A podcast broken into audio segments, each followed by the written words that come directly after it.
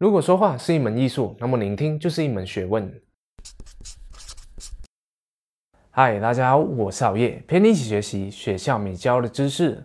在影片正式开始之前，占用大家三秒钟的时间，订阅好夜的频道，打开右下角的小铃铛，才不会错过好夜的任何一支影片。相信大家都有过这样的经验：当你很兴奋的和另一半，又或者是朋友在聊这一件事情的时候，可是却觉得对方没有在认真的听，不感兴趣，甚至是在敷衍我们。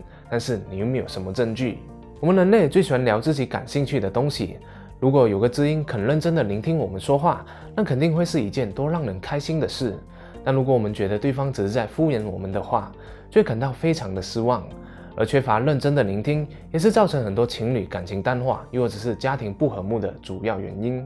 我们一般上常听到情侣吵架，不外乎就这几句话。你到底有没有把我的话给听进去啊？你知不知道我在说什么啊？你以前不是这样的，和我在一起前你都会听我诉苦，可是现在你却不理我了。所以今天好业就来和大家分享如何用五个等级来划分出对方是不是对你的话题感兴趣。换个角度来说，你同样也可以用这一个方法来向对方传达你有在认真听他说话的信号。首先，第五集根本没有在聊你。你说的话，对方一点也没有听进去，完全没有理你，连敷衍你也懒得做。这也是最容易察觉对方没有在听你说话的等级。眼神没有和你做接触，明明他就在你的身边，可是他的灵魂却在另外一个维度上，而且给你的回应和你说的又或者是问的毫无相关。就好像你问对方最喜欢什么漫威角色，他的回答却是说：“我最喜欢比卡丘了。”第四集应酬你、敷衍你，又或者是演技派。对方会假装在听你说话，还会时不时点点头，嗯嗯，又或者是看你一下，但事实上他们还是心不在焉，还是想着其他的事情，所以你说的话，对方还是听不进去的。如果你在说话的时候有稍微留意他的肢体语言的话，你就会发现他坐立不安，手指不断的敲打桌子，笑得很假，嘴笑眼不笑，点头的频率过多，却没有给出什么样的回应。身体没有倾向你，反而是倾向出口或者是大门，正在向你传递逃跑的信息。第三级选择性的聆听，在这一个层级，对方并没有对你说的话照单全收，而只是部分的选择性的过滤掉你所说的话，特别是他们有兴趣或者是他们想听的话题。就好像你和朋友在聊明星话题的时候，如果你们刚好是某个偶像团体的脑粉，那么对方就很愿意听你说的话，还会给出积极的回应。但如果你把话题转移到另外一个明星的时候，对方可能就会开始失去兴趣，不想听了，然后就会开始敷衍你了。第二集，认真的聆听，对方有在认真的听你说话，你所说的每一句话，他都认真的听进去了，也给出了真诚的回应。唯一美中不足的，可能就是对方缺乏了同理心。举个例子来说，当你和男朋友抱怨老板今天在同事面前骂了你，让你感到非常的难堪，而当时候你的男朋友有在认真的听你说话。但直男的他却这样的回复：“这一次是你不对，下一次你就不要再犯这一个错误，老板就不会再骂你了。你应该这样这样这样做。”当时候虽然你男朋友有在认真的听你抱怨，而且还很好心的给了你建议，但你肯定会非常的恼火，肯定想把你的男朋友给掐死，对吧？男士们，你们就不要再犯这一个错误了，因为我已经犯过了。那正确的回应方法应该是：“哎呀，宝贝，你的老板怎么可以这样骂你呢？太不像话了。”晚上我带你出去吃好吃的，消消气好吗？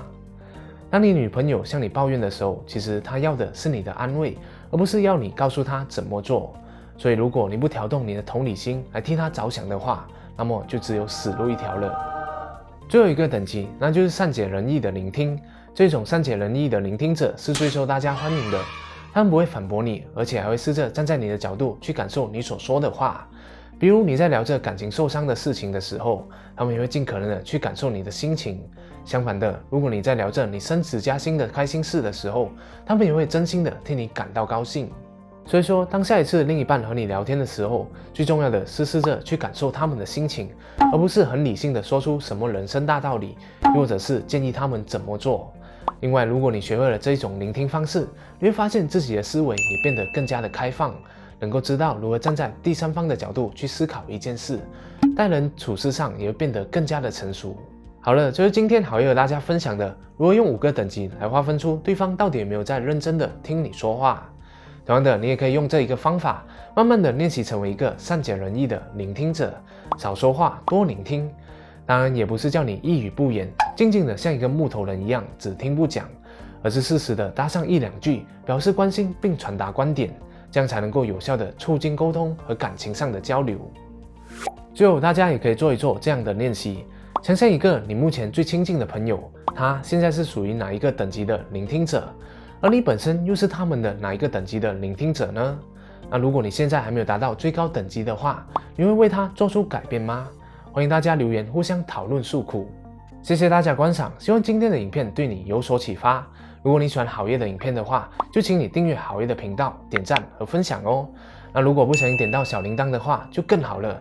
这样好业每周三晚上七点半就可以争取弹在你面前的机会了。我们下一集再见。哦，对了，如果你想要了解更多有关于人际沟通的技巧，也可以加入好业的动画说书线上课，里面就收录了许多有关于人际交往和有效沟通的动画说书解读，比如沟通的艺术、谈话的力量、关键对话等等。也欢迎大家先索取一套免费的说书精华来试看哦。每周多读一本书，就与成功更近一脚步。马上就点击下方链接来获取详情吧。